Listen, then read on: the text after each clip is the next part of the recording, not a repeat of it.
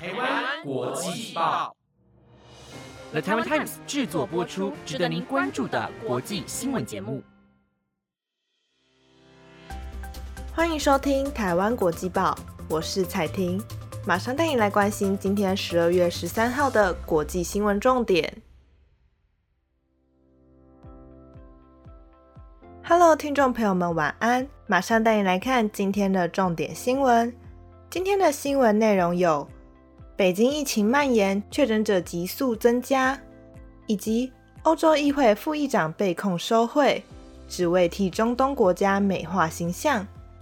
还有日本黑尾鱼涨价涨了三成，过年恐怕很难吃到了。如果你对以上的新闻内容有兴趣的话，想了解更多的内容，那就跟我一起听到最后吧。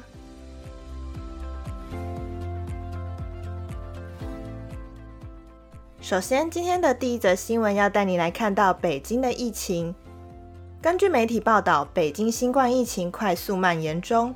北京今天的疫情防控新闻发布会上，来自北京市的卫健委副主任李阳说，新政策公布后，有大量的感染者选择居家康复，而全市呢在院诊断的 COVID-19 感染者数量以及核酸检测的数量均呈现下降的趋势。同时，发烧的门诊就诊量和流感样的病例数也明显的攀升。就在前天十一号的时候，全市的发热门诊就诊患者来到了二点二万人次，是一周前的十六倍。除此之外，一二零急救电话急剧增加，通话数量达到了常态时的六倍，其中有八成是咨询和重复拨打的。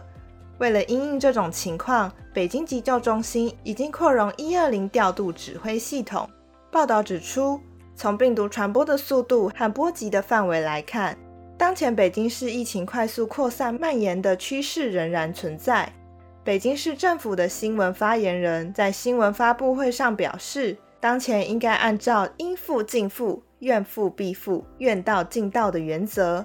各区政府或主管部门不应该设置复工复产审批，也不应该因疫情设置达到港率上限。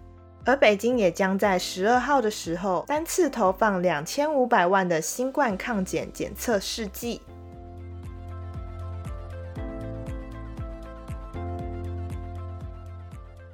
下一则新闻带你来关注欧洲议会的副议长遭到指控收贿的消息。二零二二的世界杯足球赛主办国卡达疑似进行贿赂欧洲政治人物，来美化他在欧洲议会的形象。对此，比利时检方已经起诉欧洲议会副议长凯利等四名嫌犯，其中知名度最高的凯利被控贪污罪，他的住家竟然遭到调查人员搜出了多袋的现金。欧盟执行委员会的主席在今天表示。欧洲议会的副议长遭到的控诉令人非常的担忧，因为这件事情非常的严重，关乎民众对于我们制度的信心。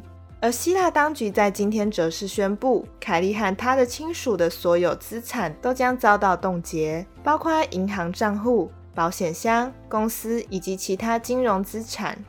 欧盟外交部在今天也表示，这起案件非常令人担心，这已经是非常严重的指控了。不过，这起事件目前没有欧盟外交单位或驻外使馆的涉入。目前，警方和检方都已经针对案件来采取行动。而这起案件震撼了整个欧洲议会，并引发要求对欧盟各机关进行巨细靡遗的检查，以彻底排除来自外国的呼声，并且维护自身的形象。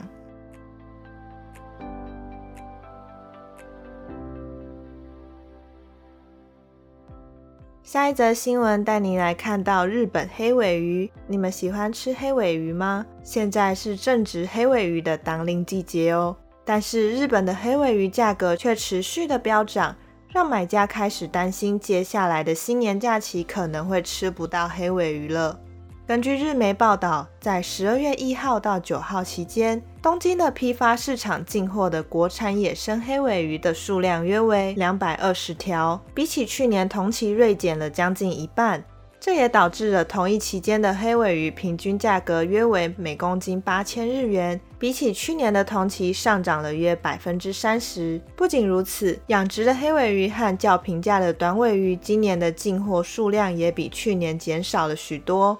有些渔夫在最近接近年底需求高峰期间选择不去捕鱼，这也被认为是导致黑尾鱼价格飙涨的原因之一。市场卖家则是说，如果尾鱼的供应继续这样短缺下去，民众今年过年将可能没有尾鱼可以吃了。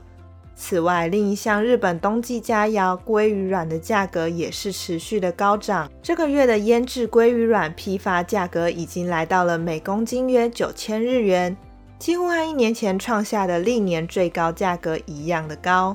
这主要是因为今年俄罗斯的鲑鱼捕获状况不佳，导致去年大量进货到日本的俄国鲑鱼卵今年数量大减。这样昂贵的价格也恐怕让消费者为之却步，民众今年的过年可能也要因为食材的准备而导致荷包缩水。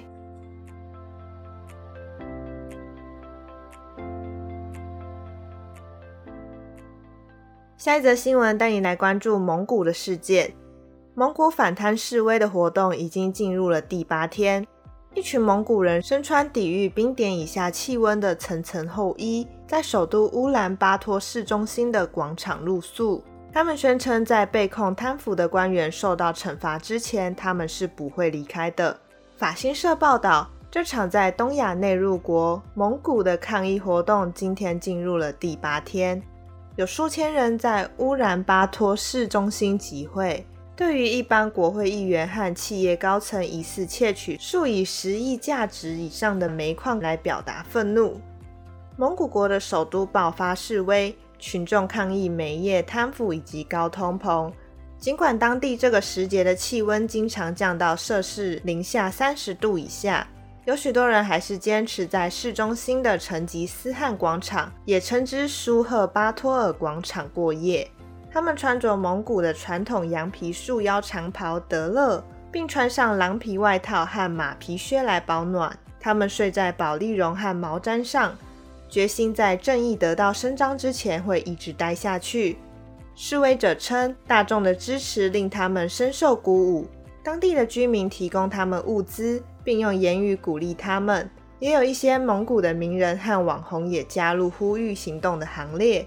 当局拒绝让抗议者在广场北面树立蒙古包，因为那里会正对着蒙古民族英雄成吉思汗的雄伟雕像和国会大厦。其中有一位要求匿名的抗议者说：“会睡在户外毛毡上的是狗，政府像对狗一样对待我们，所以我们睡在毛毡上。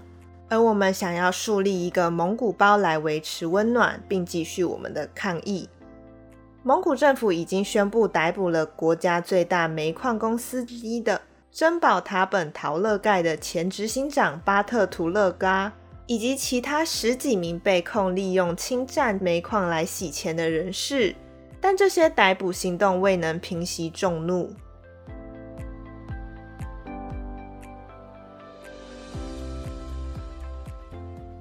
今天的最后一则新闻，带你来看到香港的疫情政策。随着疫情的趋缓，各国防疫政策逐渐松绑。香港特首李家超在今天宣布，市民从明天起就不用再扫描安心出行 App 以及黄码，如果确诊将会转为红码，无确诊者皆为蓝码。但部分场所会保留出示接种疫苗通行证的规定。综合港媒报道。李家超今天稍早出席行政会议前会面记者时宣布，自从十四号起，市民将不需再使用安心出行 App 来扫码，但会保留疫苗通行证。未来进入部分指定场所，例如进入餐厅时，需出示疫苗通行证。此外，港府也会取消黄码，未来市民确诊只会转成红码。无确诊皆为蓝码，这项规定包含了入境人士在内的所有市民。李家超补充，当局借由参考数据以及风险分析，目前输入个案风险比起社区风险更低，因此取消黄码也不会增加社区感染的风险。医务卫生局长卢宠茂下午将召开记者会来进行更进一步的细节说明。而针对海外以及台湾入境的人，目前香港当局采取零加三的检疫安排，也就是进入香港后不需要再隔离，只有三天的监测期。这段期间，他们的手机上需安装“安心出行”这个应用程式，并且会呈现黄码。等抵达香港第三天的上午，监测期结束，安心出行应用程式将会自动由黄码转为蓝码。以上就是今天台湾国际报的五则新闻内容，希望你会喜欢。那即使疫情松绑，还是要注意自己的身体健康哦，尤其是在这种天冷又下雨的天气中。另外，如果你对我们的节目有任何的建议或想法，都欢迎到 Apple Podcast 或是 IG 上跟我们分享。本节目皆由了台湾 Times 制作播出，感谢您的收听，我是彩婷，那我们就下礼拜再见，拜拜。